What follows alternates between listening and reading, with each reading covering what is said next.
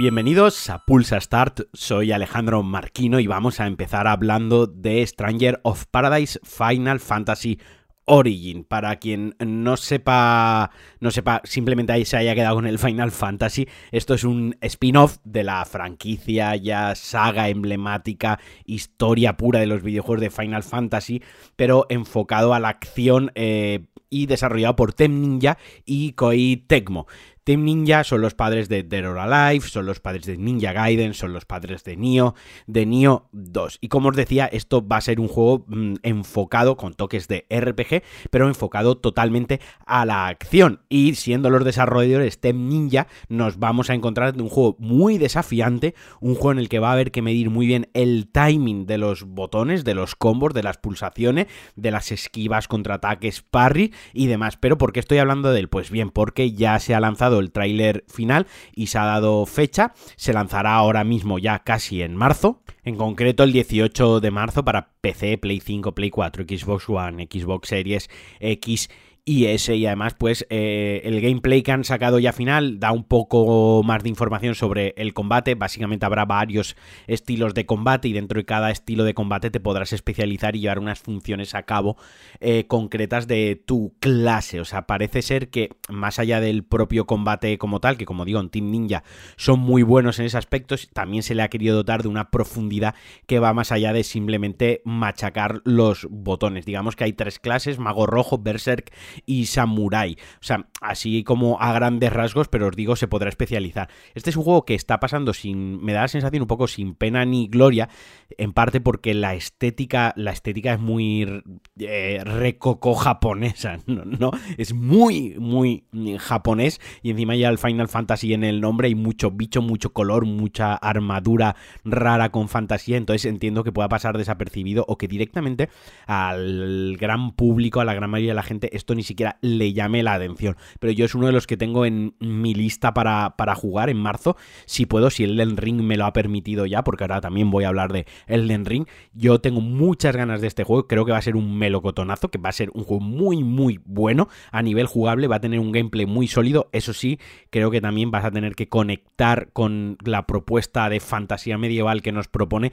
y darle la concesión a todas esas japonesadas locas. Un poco lo que pasa con los Devil May Cry, que son chulísimos, son juegos, el último es un auténtico juegazo, pero le tienes que dar pues eso, tienes que darle el chance de, de entender la japonesada como, como tal y que no te importe. Y como os decía, ya, ya sabemos que, bueno, se ha anunciado que Elden Ring ya ha entrado en la fase Gold. La fase Gold es cuando el juego ya está prácticamente acabado y ya van a ponerse a producir los CDs y ya a lanzarlo como tal. Y paralelamente Front Software ya está mm, preparando el parche de lanzamiento. Esto es una de las cosas que a mí lleva años tocándome los cojones de una manera increíble. Quiero decir que parche de lanzamiento ni que niño muerto. O sea, si vas a lanzar el juego, lánzalo bien. Pero bueno, junto a este anuncio se ha dado algo más de información. Por ejemplo, sabemos que la campaña, lo que digamos la historia principal, aunque en estos juegos los que quienes vengan ya de jugar a juegos de Front Software saben que la historia principal y las side quests muchas veces se entremezclan y hasta que no tienes mucha experiencia jugando y te has pasado varias veces un título,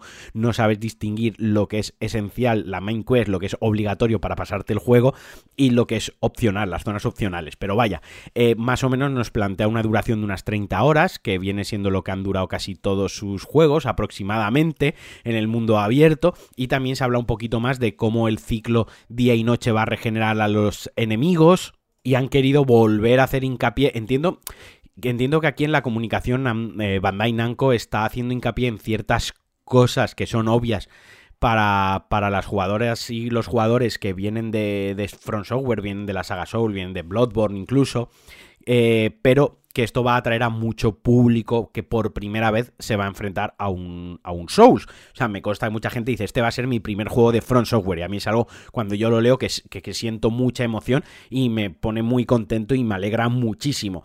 Pero claro, esto también implica que hay que, eh, entiendo que pues en el trabajo de comunicación de la compañía, pues tienen que recalcar y tienen que hablar de ciertas cosas para, A, para que no lleve a decepciones, B, para que la gente disfrute a tope del juego y entre ellos pues han vuelto a darle mucha importancia al modo New Game Plus, que es algo necesario en todos los juegos de Front Software porque por diseño, tal y como están diseñados, es imposible verlo todo en una sola pasada, ya sea ver todos los finales de todos los personajes secundarios como coger todos los objetos, como por ejemplo probar todas las magias. Me explico un poco. Si tú empiezas con un guerrero, cuando acabas el juego, la evolución que ha tenido tu personaje no te ha permitido usar, por ejemplo, muchos hechizos, muchos sets o muchos objetos para, para magia, ¿no? Entonces, para si quieres ver la parte de las magias, tienes que hacer un in plus con ese personaje y, y reaprovecharlo, por así decirlo. O si has hecho una así de quest donde entraban dos NPC que uno moría si dejabas vivir al otro y veías el final de la historia de uno, pues ahora para ver el final de la historia del otro tienes que volver a empezar la partida. Sí, a, grandes rasgos, a grandes pinceladas, es un poco de lo que va del rollo. Entonces, ellos mismos han dicho que como es un mundo tan vasto, porque esta vez es un mundo abierto al estilo Breath of the Wild, el juego pues está diseñado para que se pueda completar sin experimentar necesariamente eh, todo, ¿no? Y que habrá, pues obviamente habrá jugadores que preferirán probar, explorar el mapa al milímetro la primera vez que, jueguen, mientras que otros irán, digamos, a pincho a pasarse el juego. Este es mi caso, yo soy de los que en la primera vuelta voy a pasarme el juego, no me quiero entretener, no quiero, no quiero eh, ni desmotivarme con el juego, ni quiero estar demasiado disperso, no quiero perder el hilo de la historia, no quiero que el juego se me quede ahí en barbecho porque una zona opcional. Suelo ir a pincho con la historia principal y luego siempre me hago un New Game Plus ya para mm, desbloquear y como para explorar bien todas las zonas. Pero lo hago con los juegos de Front Software y lo hago con este tipo de juegos muy grandes. Por ejemplo, eh, ayer me di cuenta que a Red Dead Redemption 2 llevo ya jugadas, cuando lo miré, ayer o anteayer eran 142 horas, ahora aproximadamente igual llevo 150 horas ya jugadas. La primera vez me lo pasé del tirón en un fin de semana, no hice apenas ni una secundaria eh, y ya os digo, salió el jueves a las 12 de la noche, se podía jugar, me cogí vacaciones y el viernes, sábado, domingo y lunes, apenas sin dormir, full, full eh, Red Bull, me pasé la historia principal del tirón. ¿Qué pasa? Que posteriormente ya he estado pues eh, haciéndome los desafíos de caza, los desafíos de bandido. Ahora, por ejemplo, estoy jugando una run en la que estoy siendo bastante malo y solo hago que atracar, robar y matar.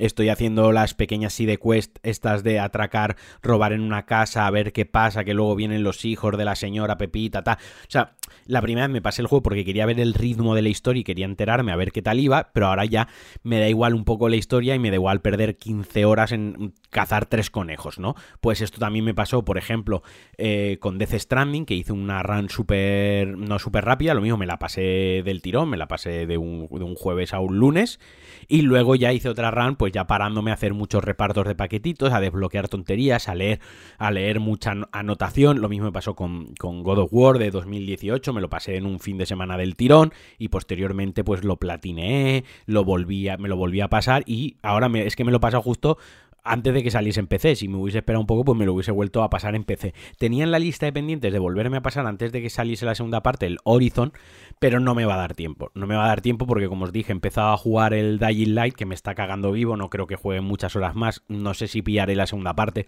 porque estos juegos no son para mí. Pero bueno, me estoy yendo por las ramas y os estoy contando mi vida aquí, cuando aquí lo importante es que el 25 de febrero vamos a tener el Den Ring. Ya, está, eh, ya ha entrado en fase Gol, 30 horas, ciclo noche y día que va a afectar a la jugabilidad, al gameplay, importancia de un Neon Plus y todos los que os aproximéis por primera vez a un juego de Front Software, aunque haré un especial extenso hablando de la primera vez con un juego Front Software, consejos de una persona que ha jugado muchísimas horas. No me considero un experto, me considero una persona que ha empleado muchísimas horas de su vida, que incluso en un momento dado Dark Souls me salvó de un momento muy malo de mi vida en el que estaba pasando y me ayudó muchísimo. He tenido el privilegio de respirar el mismo aire que Miyazaki y tengo un par de juegos firmados por él, así que os daré algunos consejos para vuestra primerita vez. Y venga, va, ya para ir acabando nos vamos a Uncharted Collection, el legado de los ladrones, que ya sabéis que es este remaster, esto ya me está tocando los cojones, un remaster de un juego de Play 4 para Play 5, que además vendrá con el legado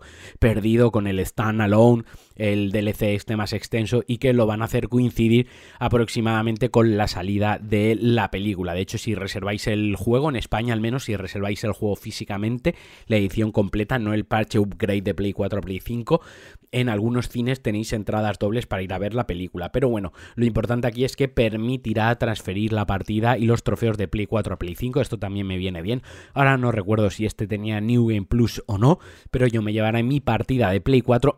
Perdonad, eh Sé que tengo la voz así un poco, es que llevo unos días con, con a ratos con fiebre, con tos, eh, me he hecho no sé cuántos, ya estoy hasta los cojones de meterme el palito ese por, por, por la nariz y siempre doy negativo, pero llevo varios días que ya os digo, de a ratos me viene fiebre, a ratos me tengo que parar, a ratos me duele la cabeza, a ratos estoy mejor y a veces me quedo mm, sin voz como me está pasando ahora mismo. Pero bueno, eh, lo que os decía, al grano, yo me llevaré también mi partida de Play 4 Play 5, lo comenté en un podcast pasado, hace no mucho, tenía ganas de volver a jugar Uncharted 4 y justo creo que el fin de semana que me iba a poner con ello anunciaron esto, así que pese a que estoy algo en contra de pagar esos 10 euros, los, pagaré, lo jugaré en Play 5, tiene que ser un auténtico espectáculo y este sí que no va a salir en PC, o sea, esto Uncharted y Uncharted y The Last of Us, esto se los guardan bajo la manga. Ahora lo que me asalta a mí la pregunta es cuándo va a llegar el parche para The Last of Us 2, eh, porque si ha llegado el de Uncharted con tanto tiempo, se lo han tomado con calma y lo han hecho coincidir con la película. Me hace sospechar que el parche que igual de, de, Last of Us 2 para PlayStation 5 lo hacen coincidir con la llegada de la serie. Pero bueno, mm, para centrarnos, 28 de enero tendréis el, parche, tendremos, mejor dicho, porque yo lo pillaré y ya os iré contando un poquito qué me parece y qué tal está. Así que nada, hasta aquí el Pulsa Star de hoy. Os mando un abrazote muy fuerte. Como siempre, muchísimas gracias por estar aquí, por escucharme hasta el final. Os mando un abrazo y adiós. Thank you.